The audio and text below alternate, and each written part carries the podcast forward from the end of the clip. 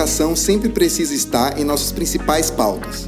Se queremos uma sociedade mais justa e sustentável, ela precisa ocupar este lugar.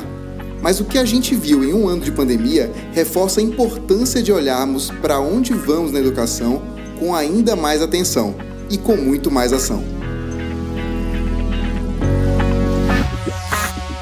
Este é o Visão Panorâmica, um podcast fruto de uma parceria entre a Fundação Lehman e a Fundação Estudar que tem o objetivo de investigar o que vem por aí com relação aos grandes problemas da sociedade, principalmente a brasileira.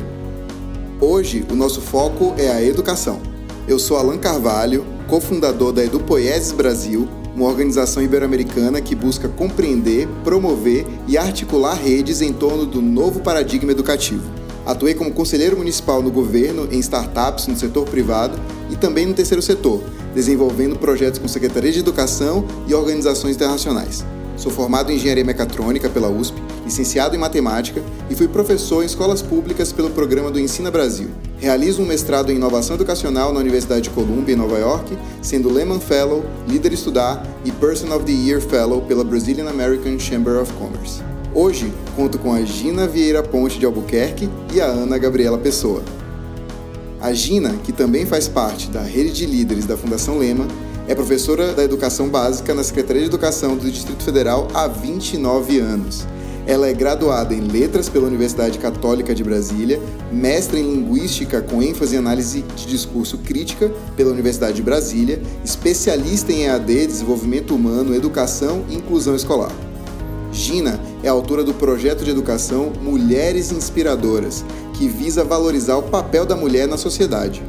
O trabalho recebeu 13 prêmios, entre eles o primeiro Prêmio Ibero-Americano de Educação em Direitos Humanos. Além disso, hoje é uma política pública no Distrito Federal e está presente em mais de 40 escolas de educação básica e em escolas públicas municipais.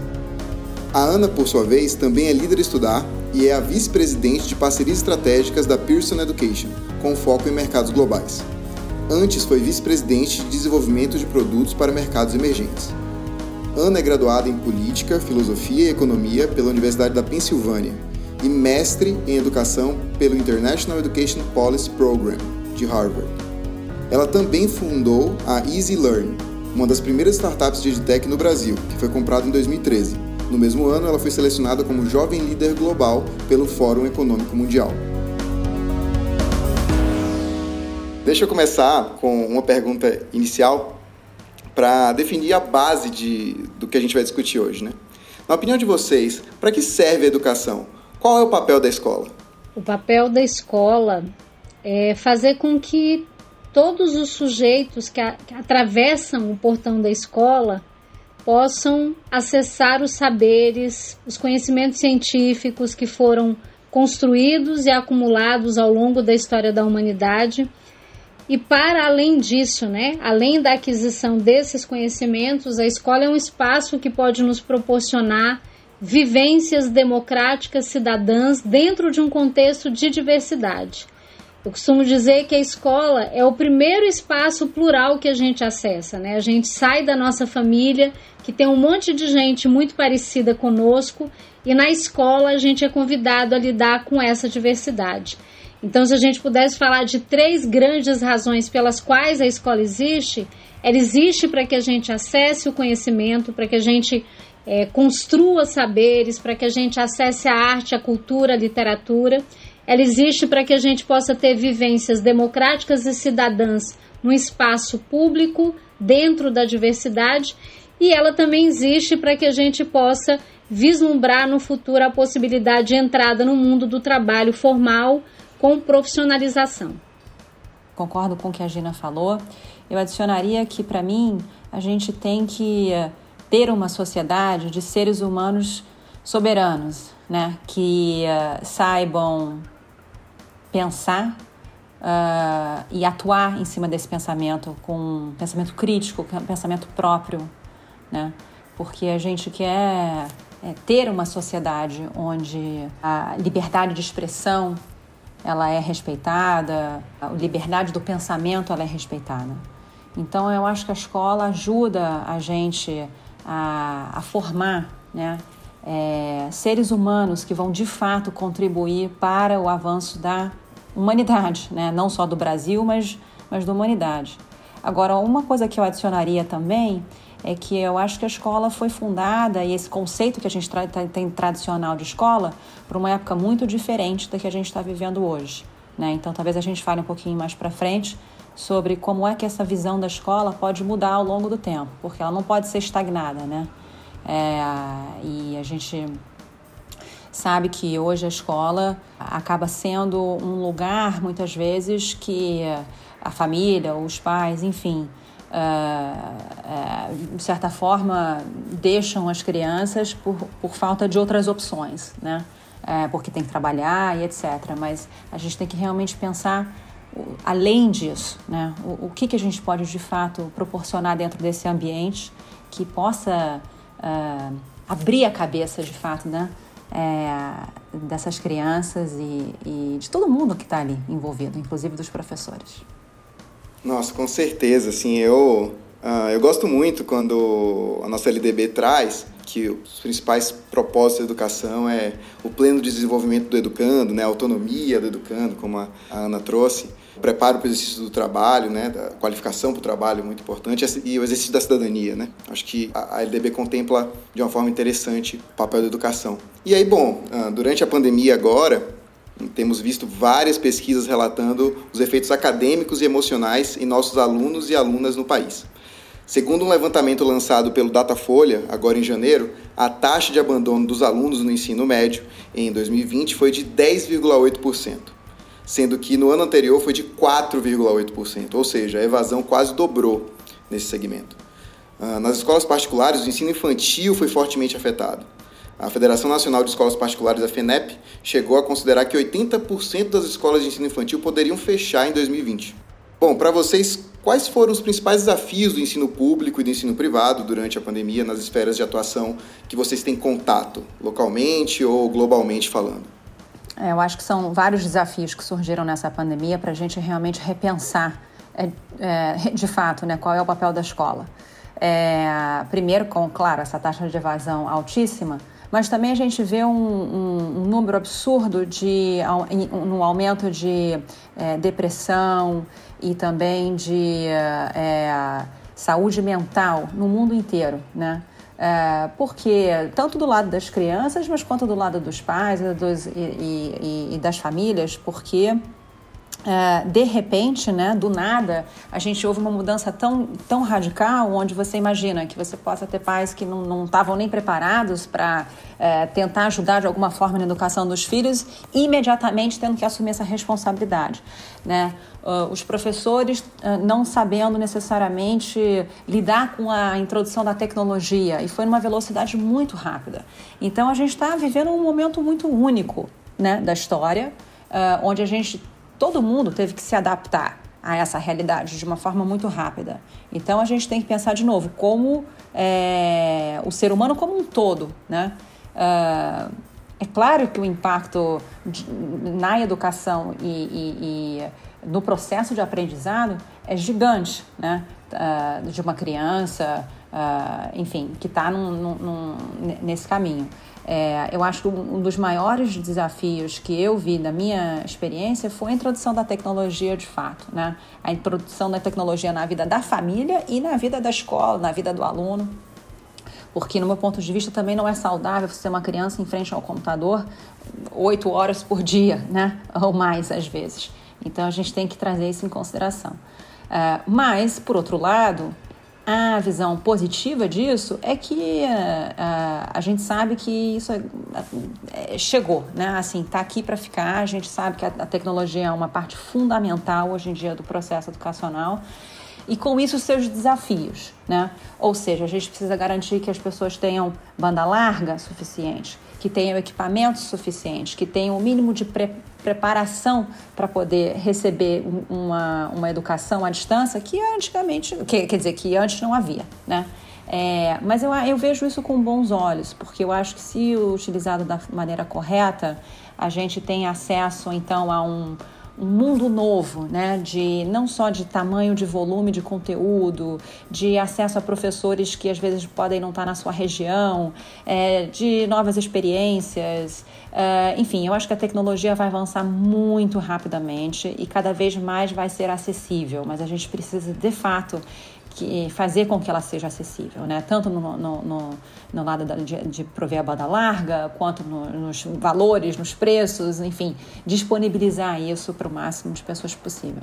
E, claro, trabalhar na formação de professores, porque não só na formação, eu diria que na valorização do professor, porque eu acho que todo mundo sentiu isso na pele, a importância dos professores nesse processo. Acho que os pais nunca ficaram tão, uh, nunca valorizaram tanto, né, o, o, o trabalho dos professores. E eu acho que é fundamental agora a gente começar a entender qual é o tipo de investimento que a gente precisa fazer na formação é, dos professores com a nova tecnologia.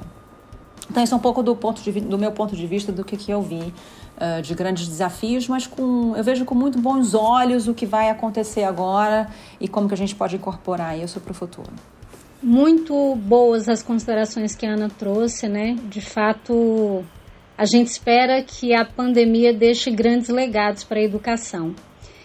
A minha atuação predominantemente é na educação pública. Né? Em abril, completo três décadas mergulhada na educação pública, fui estudante da escola pública durante toda a minha educação básica e a minha história é muito parecida com a história dos estudantes que frequentam a escola pública, né? Meu pai não era alfabetizado, minha mãe era trabalhadora doméstica, eu fui a primeira da minha família a fazer curso superior, então eu acho importante destacar que o, a pandemia se mostrou um desafio gigantesco para o Brasil no que concerne a educação, porque no Brasil, outros problemas há muitos séculos são pandêmicos.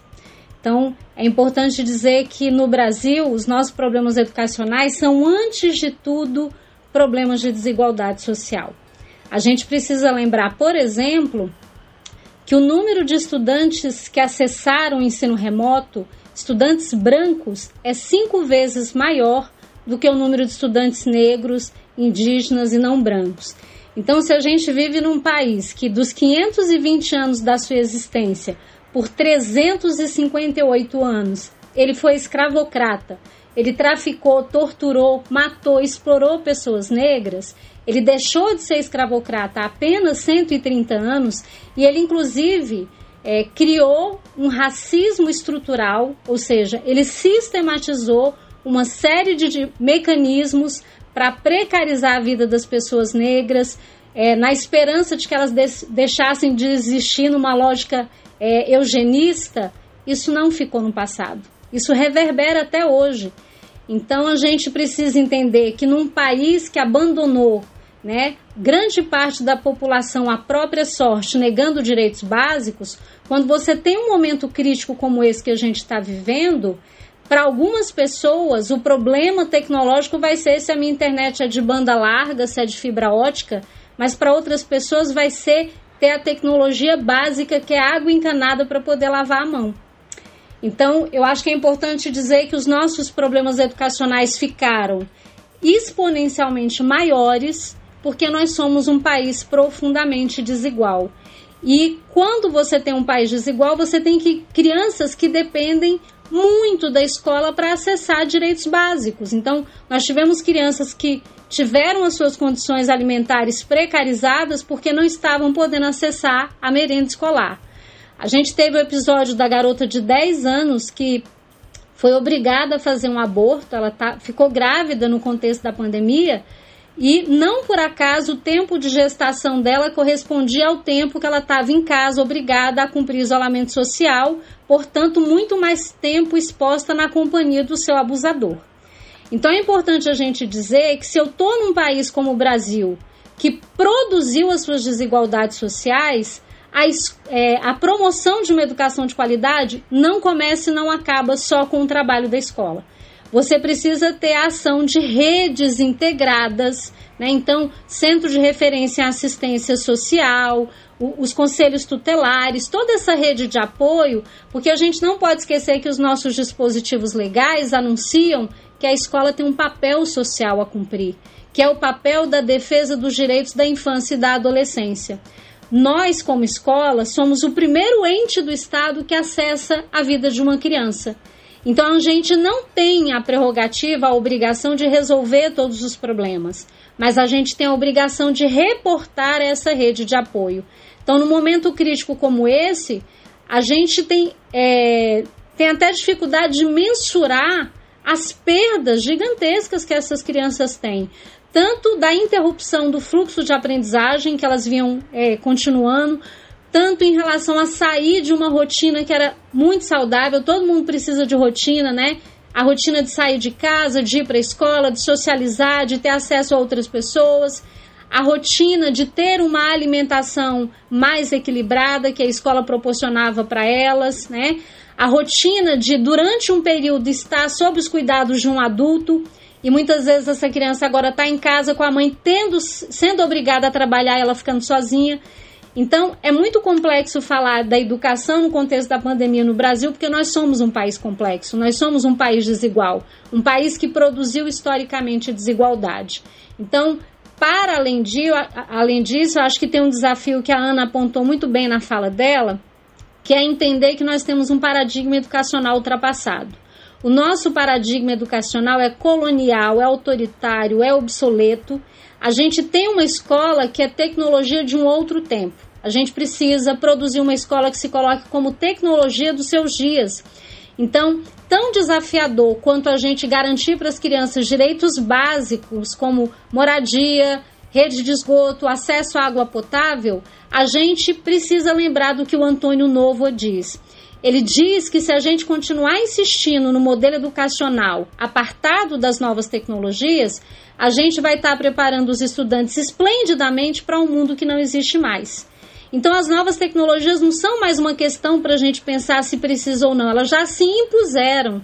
Então, há uma urgência da gente propor uma agenda de uma pedagogia digital que prepare professores e estudantes para lidar com esse mundo digital que se impôs. Agora, claro, é importante esclarecer que não basta trazer novas tecnologias. Essas novas tecnologias precisam estar alinhadas com as ciências da educação.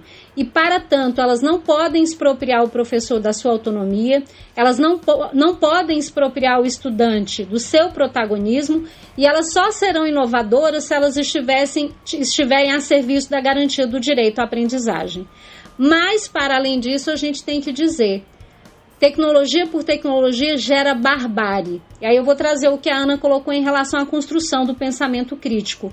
Não se forma pessoas para usar tecnologia sem formar pensamento crítico, porque a gente não pode retroceder nos nossos marcos civilizatórios. E nós vimos pela história recente que a tecnologia pela tecnologia pode gerar barbárie. Queria concordar com tudo que a Gina falou antes da gente ir para a próxima pergunta, porque eu acho que é isso, né? Volta essa questão. Se não tem o básico, como é que a gente constrói, né? Ainda mais num país super desigual, né? É, então é perfeita essa fala, porque uh, é, é, exatamente isso. A gente não tem como falar sobre uh, como é que a gente é, consegue, é, faz com que o Brasil é, esteja num patamar avançado global sem ter o básico.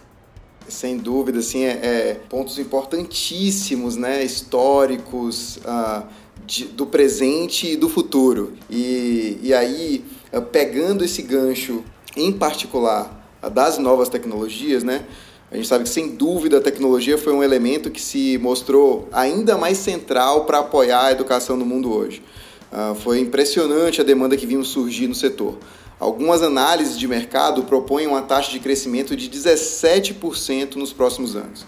Enquanto isso, ainda vivemos dificuldades básicas de acesso em nosso país e, majoritariamente, em nossas escolas públicas, como muito bem falado pela Gina. Segundo a pesquisa TIC Educação 2019, 40% dos alunos da escola pública não têm computador em casa, em comparação com apenas 9% dos alunos das escolas particulares. Mas não basta só o hardware, a gente precisa da conectividade. A pesquisa do PNAD deixa clara a nossa situação em relação a isso também. 21% dos alunos da escola pública não têm acesso à internet, em comparação com apenas 3% das escolas particulares. E minha pergunta é: mesmo com esses desafios, Quais boas práticas surgiram durante a pandemia em relação ao uso de tecnologia para apoiar o processo de aprendizagem de crianças e jovens? O que o Brasil pode aprender com o mundo nesse sentido? Bom, eu diria que eu acho que um, um, uma das coisas principais que a gente aprendeu é que a gente fala muito sobre tecnologia, assim, computador. E na minha visão particular, a gente tem que falar sobre celular, porque muda tudo né? Mobile. É mais barato, uh, praticamente todo mundo tem acesso hoje em dia e, e a gente e é uma forma de se comunicar. Então, eu acho que começa por aí, né? A gente tem que começar a falar sobre mobile, celular, a gente tem que falar sobre tablet é, e, e talvez esse seja o caminho. É, então, só para falar sobre hardware, acho que é nesse, mais nesse sentido do que, do que o, o um, um, um computador a gente precisa ter apoio das companhias de telecom para prover esse tipo de serviço de banda larga uh, ah, para que as pessoas po possam acessar. Isso ainda é um problema grave, né? Então, se não tiver um apoio, uma política pública, né, um trabalho em conjunto aí, uh, difícil, né? Porque se você não tem como transmitir esse conteúdo, realmente fica difícil. Então, eu acho que existe um, uma triangulação que precisa ser feita com o setor privado nesse sentido. É, e quando a gente fala de celular, eu acho que uh, a gente vai ver um crescimento muito grande nessa linha, porque uh, a gente vai aprender a se comunicar melhor através do celular seja através dos, dos SMS, do WhatsApp, tiveram várias experiências mundo afora, inclusive no Brasil, a própria Fundação Lema né, teve uma experiência sobre ensino via WhatsApp é, e várias experiências pelo mundo afora. Uh, claro que não é o suficiente, mas ele é complementar e ele ajuda, né? A gente, uh, várias inovações no que diz respeito à tutoria online, uh, e tutoria pelo celular, né? Você poder se comunicar via celular com seus professores, é, poder mandar o seu dever de casa, enfim, é, com, é, entrar em grupos uh, de aprendizado juntos via, via mobile, é, todas essas novas plataformas que a gente usa para se comunicar, uh, como Zoom, Google, Microsoft, etc., várias outras uh, com é, tecnologias de, de, videoconferência, isso, isso tudo vai avançar muito, né? A gente está, eu acho que é apenas no início desse tipo de tecnologia. Daqui a 10 anos a gente nem consegue imaginar como é que vai ser, mas eu acho que a gente vai conseguir é, realmente é, é ter uma presença virtual muito maior do que a gente tem hoje. Então, de novo, eu vejo isso com uh, bons olhos, mas a gente precisa saber utilizar, né? É, e, e, e, de novo, volta a questão do acesso. Então, as pessoas precisam ter acesso a isso. Como a gente já falou, num país desigual, a gente precisa melhorar esse tipo de acesso. É, eu acho uh, que a Ana trouxe questões bem centrais né, no que diz respeito a, aos recursos tecnológicos e à conectividade. Os dados que você traz são preocupantes, né, Alan? Se a gente está num mundo é, absurdamente atravessado e pautado pelas novas tecnologias, ter 40% dos estudantes que não têm computador, não têm conectividade, é um indicador do quanto a gente está em atraso. Né? Então, é, além disso que a Ana falou, que eu acho que é fundamental, né? a, a professora Pilar costuma dizer que se a internet se tornou algo de que está tão próximo das nossas vidas tem que entrar na cesta básica, né? A gente tem que pensar em políticas públicas que levem é, conectividade para as pessoas. Inclusive, é, pensando, por exemplo, no recebimento do auxílio emergencial, quem não tivesse um dispositivo móvel com dados mínimos, né, não, não conseguiria acessar esse direito básico, que foi o auxílio emergencial. Aqui no Distrito Federal, a gente teve um episódio muito triste de uma comunidade em situação de muita vulnerabilidade. O cara tinha uma lan house e ele se ofereceu para ajudar as pessoas a acessarem o auxílio emergencial e, na verdade, aplicou um golpe. Então, a gente precisa lembrar que o acesso à tecnologia hoje precisa ser pensado como um direito humano porque ela é o meio, o recurso para que você acesse muitos outros direitos, né? E pensando especificamente na educação, Alan, sua pergunta foi sobre que boas práticas a gente vai levar, né? Eu acho importante também ter esse foco positivo. Eu acho que a primeira, o primeiro grande ganho que nós temos é a possibilidade de derrubar o mito de que professores têm resistência à tecnologia. E eu falo do lugar de quem, dentro do contexto da pandemia, deu quase 200 conferências para professores no Brasil inteiro. E eu posso dizer, professor é interessado em aprender. Mas não se faz inclusão digital de professor sem política pública com intencionalidade, com recurso e planejamento. Então, os professores estavam alijados das novas tecnologias porque as próprias redes não fizeram o dever de casa de inserir isso nas suas políticas, no seu planejamento de trabalho. Pouco tempo antes da pandemia, quase toda a escola tinha uma plaquinha dizendo que era proibido usar o celular na sala de aula. E aí, no instalo, a gente foi catapultado para uma situação oposta em que todo mundo tinha que ter um celular para estar na sala de aula, né? Então, eu acho que a, a pandemia evidenciou que os professores estão abertos a aprender, inclusive eles aprenderam muito nas interações com seus pares, na própria escola, porque a maioria das redes não teve tempo para preparar esses docentes e eles tiveram que trocar o pneu com o carro andando e fizeram isso muito bem, né?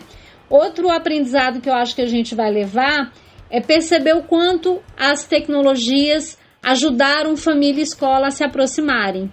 Num contexto de pandemia, a parceria escola e família, ela teve que acontecer. Então eu recebi depoimentos de professores que ficaram impressionados com o fato de que eu estou entrando na casa do meu aluno.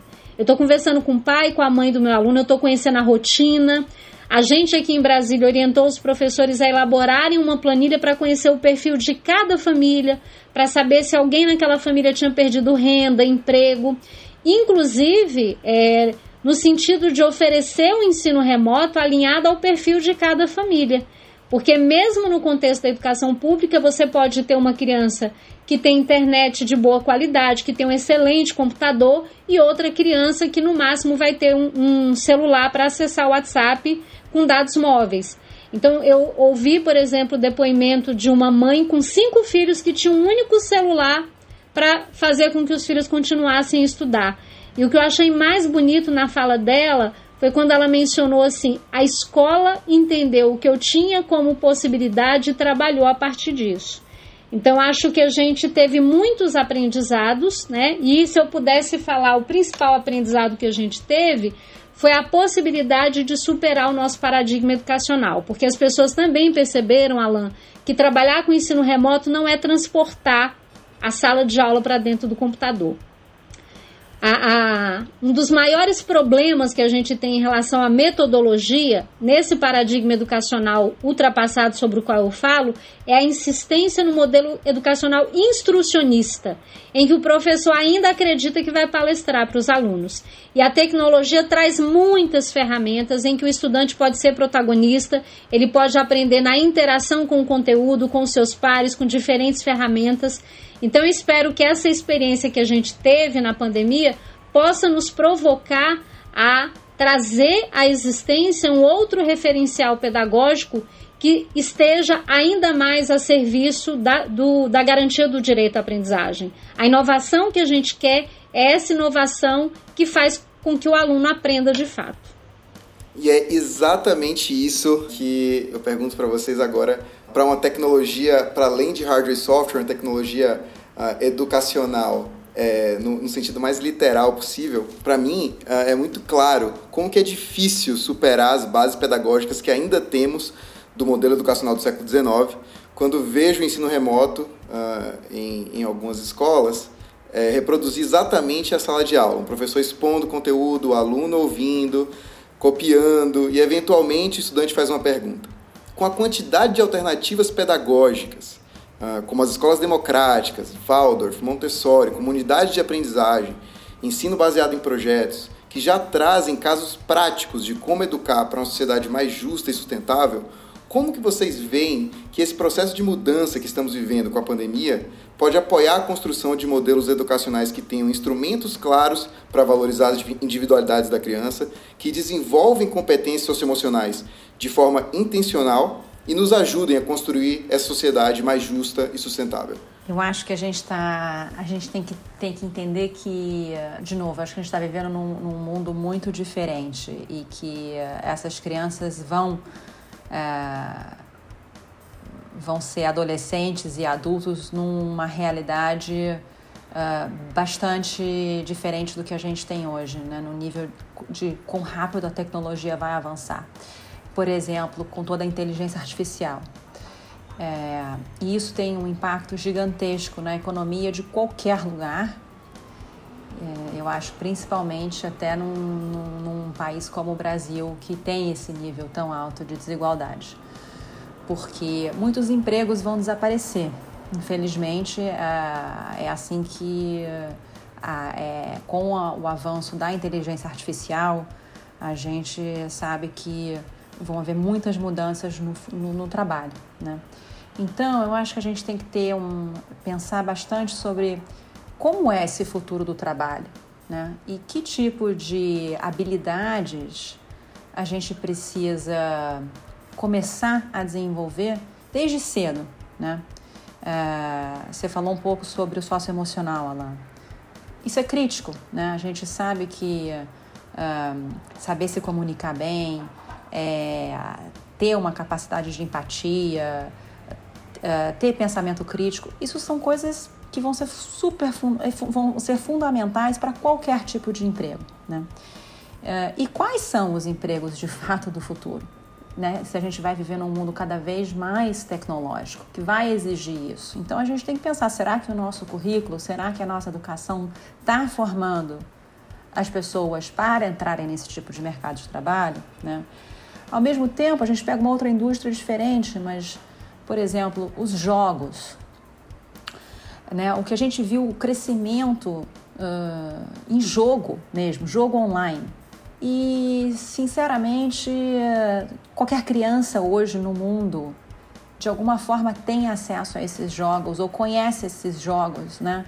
Então, de novo, a gente está vivendo num mundo muito diferente. Eles vão crescer com avatares, com, uh, com é, uma, uma, uma, presença virtual que né, eu, eu, não, eu não cresci assim, então eu, eu não tive essa experiência, é um mundo bastante diferente. E eu acho que a criatividade é uma das habilidades mais importantes que a gente precisa desenvolver. E cada um vai seguir né, no, é, no seu caminho, mas a gente precisa repensar, talvez, a importância que a gente dá em algumas disciplinas, talvez, é, para incluir outras coisas, né, que vão ser, de novo, fundamentais para a busca de emprego, para uma colocação uh, uh, no futuro. Toda essa questão de empreendedorismo, é, de você ser protagonista da sua própria vida, né? E poder criar essa, o, seu, o seu caminho baseado nas, nas habilidades que você tem. Então, eu, eu não consigo falar sobre tipo, né, a sua pergunta sem falar sobre o futuro do trabalho, que eu acho que pesa muito na nossa, na nossa base, na nossa formação. Então, Alan, quando você pergunta né, como é que esse processo todo pode nos apoiar a chegar a mudanças na educação, né? Eu acho importante dizer que a educação ela não, não acontece suspensa no ar, né? ela está aterrissada numa comunidade, num território, num país, num contexto sócio-histórico, político, econômico. Então, essa educação precisa dialogar com tudo o que acontece no entorno dela. E eu acredito que o que a pandemia mostrou para nós é que esse modelo de sociedade é, que nos trouxe até aqui, ele está esgotado. Uma sociedade competitiva, orientada pela lógica de um capitalismo predatório, onde o lucro está acima das vidas, acima de tudo, acima do planeta, né? A gente precisa olhar para o que aconteceu na pandemia, por exemplo, e pensar o quanto foi importante a regulação do Estado para a gente atravessar uma crise como essa. Um pouco antes da pandemia, a gente estava imerso numa lógica ultraliberal que defendia o Estado mínimo, Agora, depois da pandemia, a gente percebeu o buraco para onde a gente pode ir com um Estado mínimo, porque o problema de um Estado mínimo orientado por uma lógica ultraliberal é que quem detém o poder econômico dá as regras do jogo e os que são mais vulneráveis ficam entregues à própria sorte muitas vezes. Como é que a lógica ultraliberal faz sentido num país desigual como o Brasil, né? Então, acho que a pandemia vai deixar muitos legados para a educação e o principal deles é o seguinte: nós só vamos, conseguir avançar como sociedade, pensando inclusive em outros modelos de sociedade, uma sociedade mais colaborativa, menos competitiva, uma sociedade que entenda o seguinte: não me interessa estar no mundo high-tech, com tecnologia de ponta, com carros que voam, se do meu lado tem uma pessoa que não come. Que sentido faz para mim isso? A gente precisa de uma educação que provoque uma outra mentalidade, uma mentalidade de uma sociedade que se pense sustentável, integrada com o meio ambiente, integrado uns com os outros. Então, se eu quero um mundo diferente, um caminho para eu chegar a esse mundo diferente é a educação. Mas a gente precisa que a sociedade faça um pacto pela educação pública, né? A gente precisa de uma sociedade que realmente leve a educação a sério, que valorize a educação e que entenda que nós não temos outro caminho, né? A gente costuma dizer, aquele ditado popular, se você acha a educação cara é porque você não faz ideia do quanto a ignorância custa. E educação de qualidade custa, né? Então eu queria registrar aqui a necessidade da gente enxergar professores e professoras como as lideranças mais importantes desse país. É assim que eu me enxergo, porque a minha confiada tarefa de formar as próximas gerações, gente. Olha a grandiosidade disso. E o Brasil é um país que não valoriza os professores. Não valoriza porque paga mal, porque impõe péssimas condições de trabalho, porque opera numa lógica de sucatear e precarizar a profissão. Não há qualidade na educação sem valorização da profissão docente. Eu acho que o dever de casa que vai ficar para a gente, inclusive foi a primeira fala da Ana, uma fala muito acertada, é de que a pandemia deve ensinar as pessoas a valorizar professores e professoras, porque na pandemia nós descobrimos que a nossa vida, a vida de toda a sociedade, gira em torno da escola. E os professores estão lá, né, para fazer essa transformação que a gente precisa. Então é fundamental que a gente valorize os professores e as professoras do Brasil como as lideranças mais importantes. É, infelizmente isso é a realidade no mundo inteiro, né? Então eu acho que essa valorização do professor ela ficou muito mais em evidência uh, né, após a pandemia. Então uh, tomara que isso mude no mundo inteiro.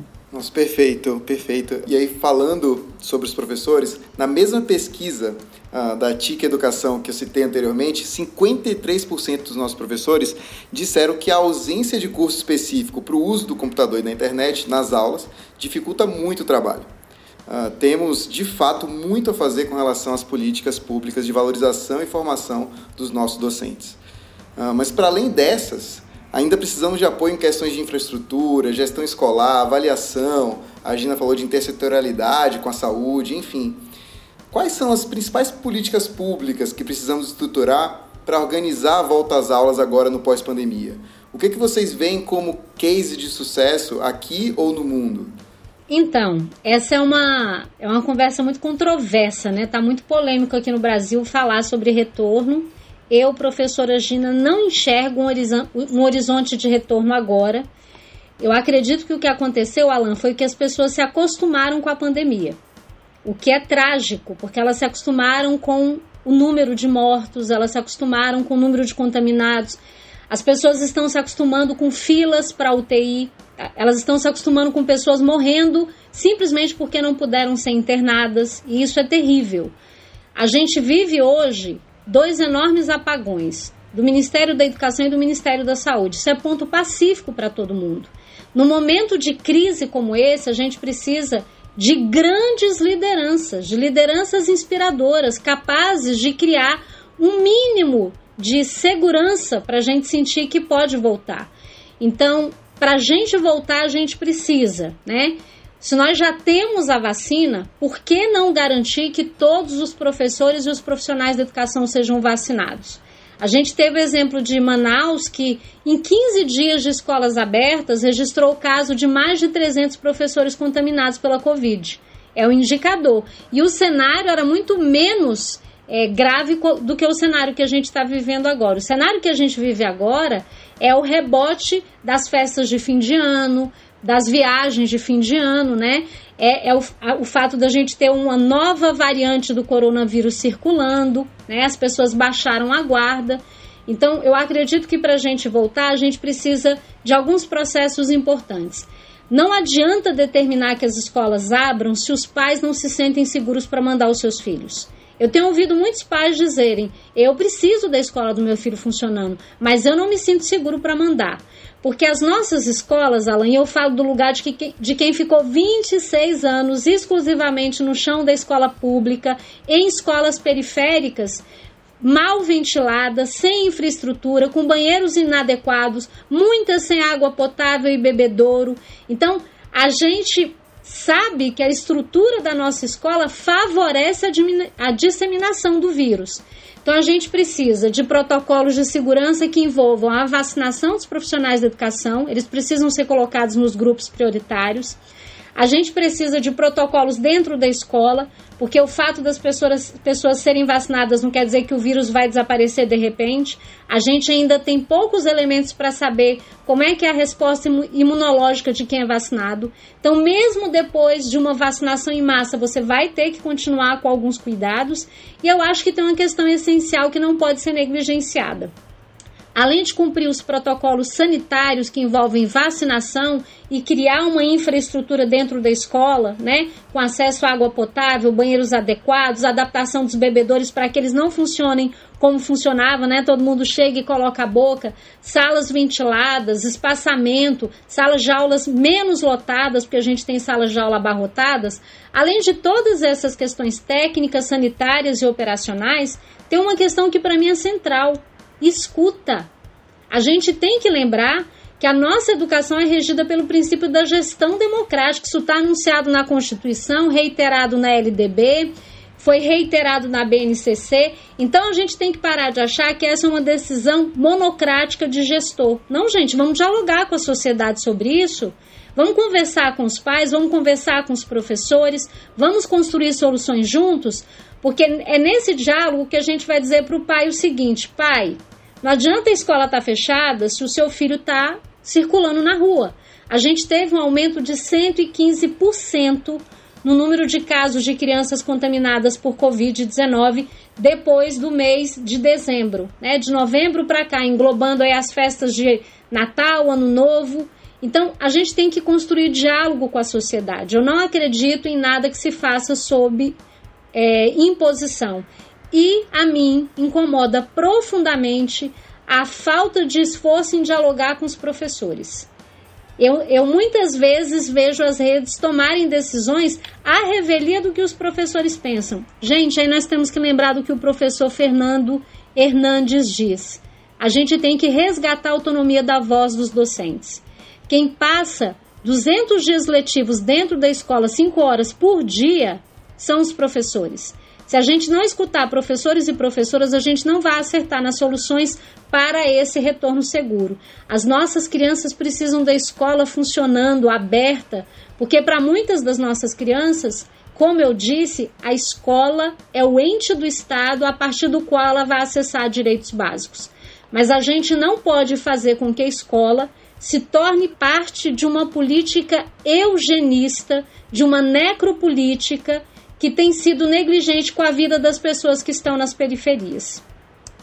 Eu não sou especialista nessa área, então é, não, não, não tenho como falar muito sobre isso. Eu acho que um pouco do que a gente já conversou antes, que é tem que ter essa articulação com o setor privado, eu acho que a gente tem que envolver essas uh, né, as, as telecoms, as, enfim, as empresas que podem prover um serviço melhor de acesso à banda larga, é, acesso a, aos equipamentos necessários, né? Tudo que a gente já discutiu, acho que isso é, um, é uma coisa básica que a gente vai precisar ter, até porque pode ter até uma rotatividade na escola, né? Uh, um modelo híbrido daqui para frente, então isso é fundamental. Mas eu queria só tocar nesse ponto de uh, sobre, sobre saúde, né?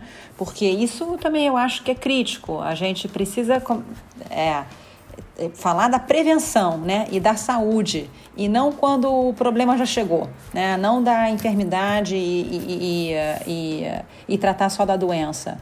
E isso vai incluir uma, eu, eu acredito quase que uma, uma nova educação sobre saúde, sobre como você se mantém saudável. Né?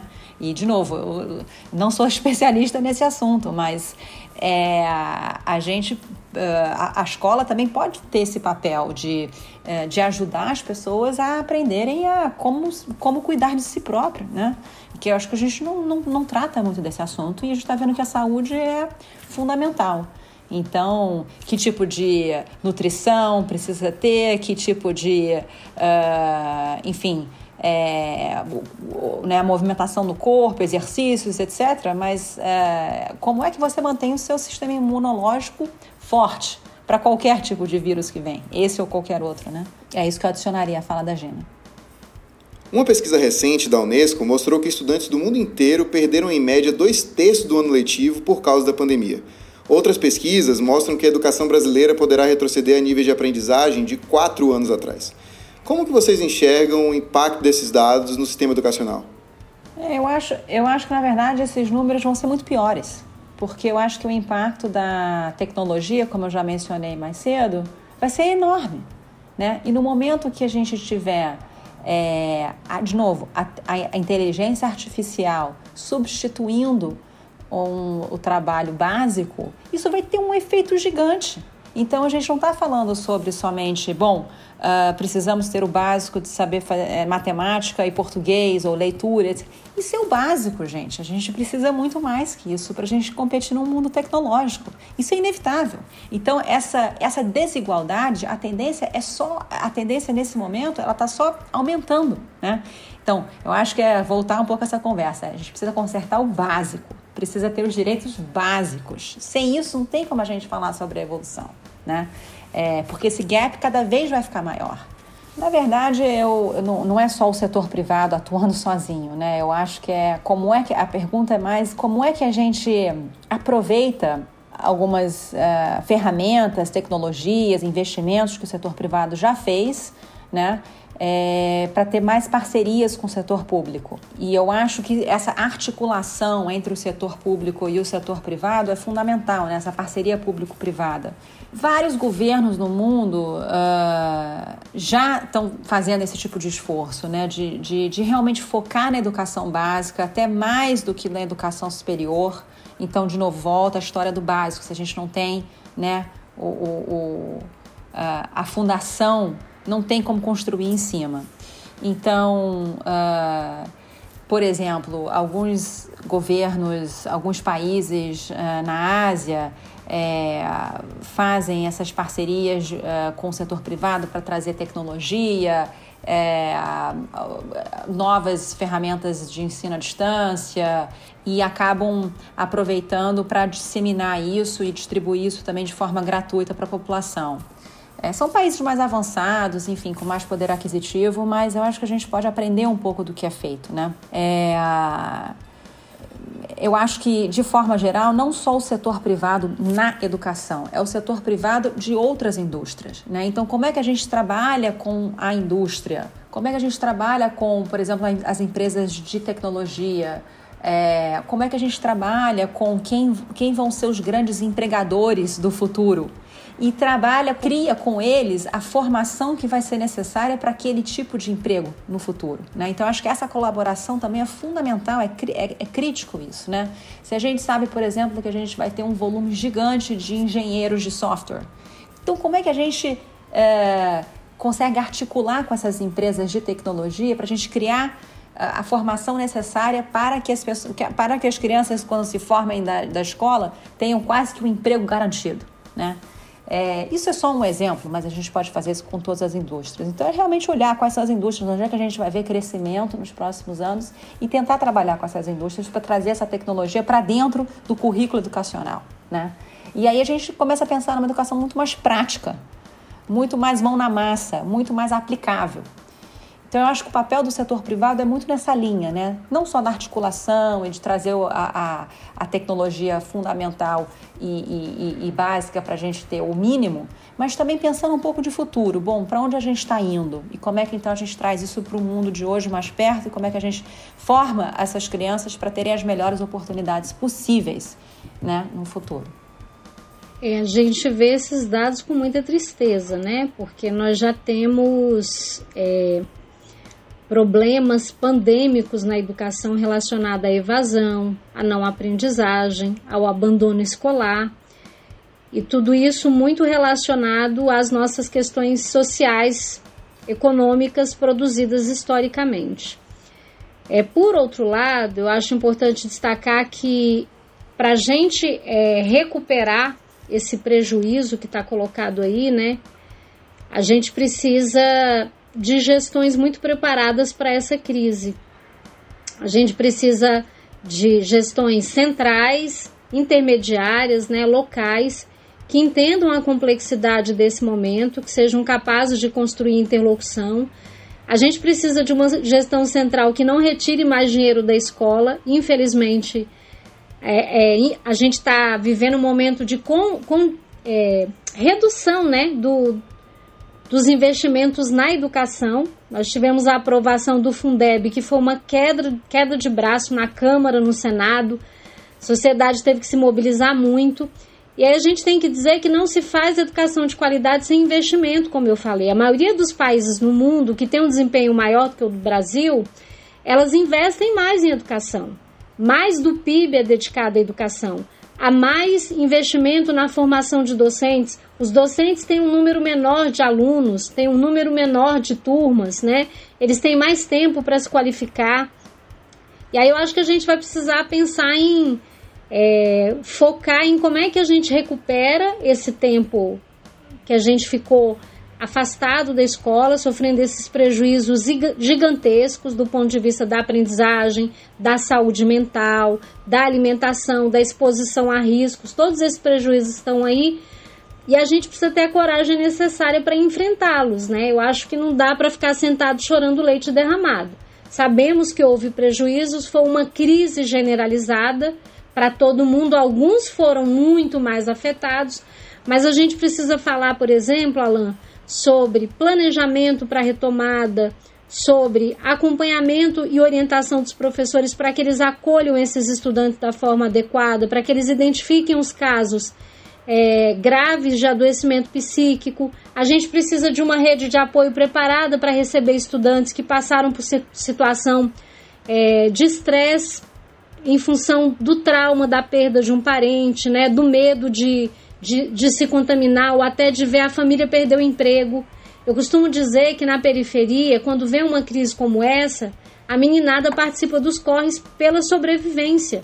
Então, o que tem de jovem que foi obrigado a abandonar a escola para trabalhar e ajudar no sustento da família não é brincadeira. Na minha porta bate aqui, ó. Adolescentes vendendo pano de prato, pedindo ajuda. Então a gente vai precisar de uma sociedade inteira pactuada em favor desse resgate. A escola sozinha não vai dar conta de fazer isso. A gente precisa de uma sociedade é, sensibilizada para essa temática, a gente precisa de recursos públicos e a gente precisa de gestões que trabalhem com muita intencionalidade e muito foco na aprendizagem, na organização do trabalho pedagógico a partir desse novo contexto que a gente vai enfrentar. Gina, para além do impacto da desigualdade em relação ao acesso à tecnologia que já mencionamos, a gente viu o abismo social no Brasil ser um problema em diversas outras frentes educacionais durante a pandemia, como o aumento significativo da violência doméstica e o agravamento da pobreza no país. Ao seu ver, o que precisaria ter em um bom plano de educação para o país para apoiar esse tipo de situação mais urgente? Quais os principais obstáculos em relação a isso? A gente fez algum progresso nesse sentido em 2020? Olha, Alan, eu acho que se tomada de consciência for classificado como progresso, eu considero que a gente progrediu, né? Eu acho que o país foi chamado a uma tomada de consciência muito maior sobre os seus problemas sociais, né? A gente viu um processo de desvelamento ainda maior das nossas desigualdades. E eu não sou economista, não sou pesquisadora da área é, da área técnica da administração da educação, mas cada dia eu estou mais convencida daquilo que eu falei no nosso primeiro bloco de perguntas. Num país desigual como o Brasil, não se resolve problemas educacionais apenas com pedagogia. A pedagogia, o que se faz na escola é importante. Mas para uma criança estar tá dentro da sala de aula em condições de aprender alimentada, né, tendo uma casa para morar, tendo segurança para aprender, existem muitas outras políticas que precisam ser garantidas. Então você trouxe dois elementos aí: violência doméstica, desemprego, perda de renda.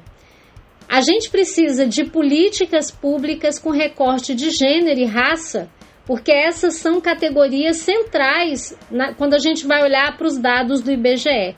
Quando a gente vai olhar para quem são as pessoas que vivem em situação de maior vulnerabilidade social, quando a gente vai olhar para as regiões que têm os índices de desenvolvimento mais baixo, aonde é que a gente chega? A gente chega nas pessoas mais as pessoas negras, as pessoas mais pobres e a gente chega às mulheres que mantêm as suas famílias sozinhas.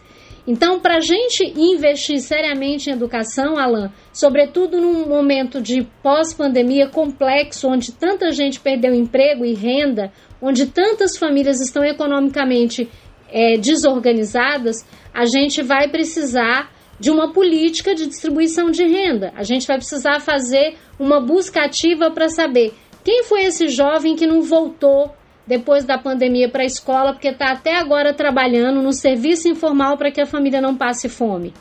Que políticas a gente vai precisar para garantir que as crianças não saiam da escola, para garantir que elas não evadam, né?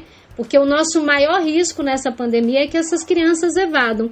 E mais, pensar nessas famílias monoparentais mantidas por mulheres, em sua maioria mulheres negras, que sem a escola elas têm as suas vidas ainda mais vulnerabilizadas, porque elas têm que continuar trabalhando, se expondo ao risco de contaminação, são obrigadas a deixar os seus filhos sem assistência. Então, tem uma política sobre a qual a gente tem que passar a falar de maneira mais frequente, Alan, que são escolas de tempo integral nas comunidades mais vulneráveis. Oferecer educação numa perspectiva integral, no sentido de olhar para o sujeito na sua integralidade, mas, para além disso, escolas também de tempo integral, que mantenham essas crianças o dia inteiro ocupadas, podendo aprender, acessar tecnologia, arte, cultura, poder estar tá seguros para que as suas mães possam trabalhar. Então, mais uma vez, a gente volta para aquele ponto, né? Para garantir educação de qualidade, a gente precisa olhar para os nossos problemas numa perspectiva sistêmica, orgânica, estrutural, porque nada acontece desconectado. Quais inovações na educação ajudariam a virar o jogo no Brasil? Eu acho que a, a, primeira inovação que nos ajudaria a mudar o jogo seria, como eu disse, ter inovações no campo da garantia dos direitos essenciais, dos direitos sociais, né? Acesso à água potável, a saneamento básico, rede de esgoto, a escolas bem estruturadas. Para mim, essa é a, a grande virada que a gente precisa fazer, entender que para a educação acontecer a gente precisa resolver nossos problemas históricos. Para além disso, Alan, que para mim é básico, eu acho que a gente também precisa é, pensar em maior intencionalidade nas gestões, maior foco na aprendizagem. E a gente só garante foco na aprendizagem, né? Depois que a gente garantiu ou concomitantemente a garantia dos direitos sociais básicos, para a gente falar de aprendizagem, a gente precisa falar, como eu disse, de mudança de paradigma. Né? A gente precisa é, de uma escola que dialogue com os dias atuais, com a juventude, com essa meninada que é nativa digital, mesmo uma criança que vive em situação de vulnerabilidade. Às vezes, pelo celular do primo, do vizinho, ela vai acessar a tecnologia, ela fala essa língua de alguma forma, e a escola precisa levar isso para conversar. Ela precisa adotar metodologias ativas, metodologias horizontais, que coloque o estudante a aprendizagem no centro do processo pedagógico, mas a gente só consegue fazer isso é, trazendo intencionalidade para as gestões da educação e trazendo intencionalidade para o fazer pedagógico. Então, mais uma vez, eu acho importante destacar a necessidade de fortalecer políticas de formação de professores e professoras que são as lideranças que materializam esse fazer pedagógico no chão da escola e que podem trazer essas inovações das quais a gente precisa. Pedagogia de projetos, metodologias ativas, aprendizagem por pares, né, interação, uma aprendizagem que ajuda esse jovem a pensar os seus problemas. Uma das coisas mais bonitas que eu vi na pandemia, Alan, foi é, situações em que professores acionaram um processo pedagógico e a possibilidade de interlocução com os alunos para que eles pensassem soluções para os problemas da comunidade. Então, eu vou ensinar a língua portuguesa, no lugar de eu ensinar um gênero aleatório, eu ensino, por exemplo, um gênero é, documentário ou um gênero jornalístico para que os jovens daquela comunidade produzam informação de qualidade para chegar à sua comunidade, para eles aprenderem a, um pouco mais sobre a questão da Covid. Então a gente também precisa de uma educação que forme as novas gerações para a cidadania e para essa vida integrada, orientada por princípios de sustentabilidade. Acho que a gente vai chegando aqui ao nosso fim. É, queria agradecer imensamente a Gina e a Ana, é, demais assim é, a disponibilidade de vocês, os aprendizados que vocês compartilharam com a gente aqui hoje. Foi um imenso prazer dividir essa conversa riquíssima com vocês. Acredito que a gente apoia muito o, o debate, o avanço desse debate educacional, quando a gente tem esse tipo de oportunidade. Gratidão. Não, agradecer a vocês, agradecer à Fundação Estudar, à Fundação Lehman. A fala da Gina foi incrível, aprendi um monte aqui. É, obrigada, Alain, por ter coordenado isso tão bem. E estamos aí para construir não só um Brasil melhor, mas um mundo melhor. Alan, querido, eu é que agradeço a vocês por esse convite tão honroso. Foi um diálogo que me trouxe muitos aprendizados, né? Então, essas interlocuções são sempre possibilidades da gente é, abrir os nossos horizontes, olhar para os problemas a partir de outras perspectivas. Então, agradeço a Fundação Lema, a Fundação Estudar, agradeço por essa parceria e fico disponível aqui para a gente ter outras conversas, tá? Muitíssimo obrigada, foi um prazer enorme conversar com a Ana, trocar figurinhas aqui, conhecê-la e estar tá nesse bate-papo com vocês. Muito obrigada.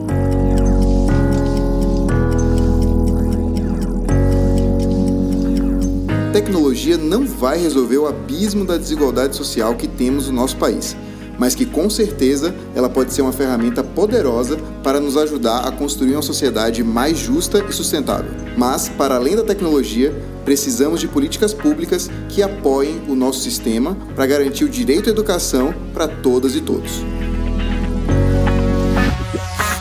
Além de educação, a gente investiga outros temas, como o da saúde e o da tecnologia. Para acompanhar, é só se inscrever na plataforma de áudio que você usa. Muito obrigado e até a próxima!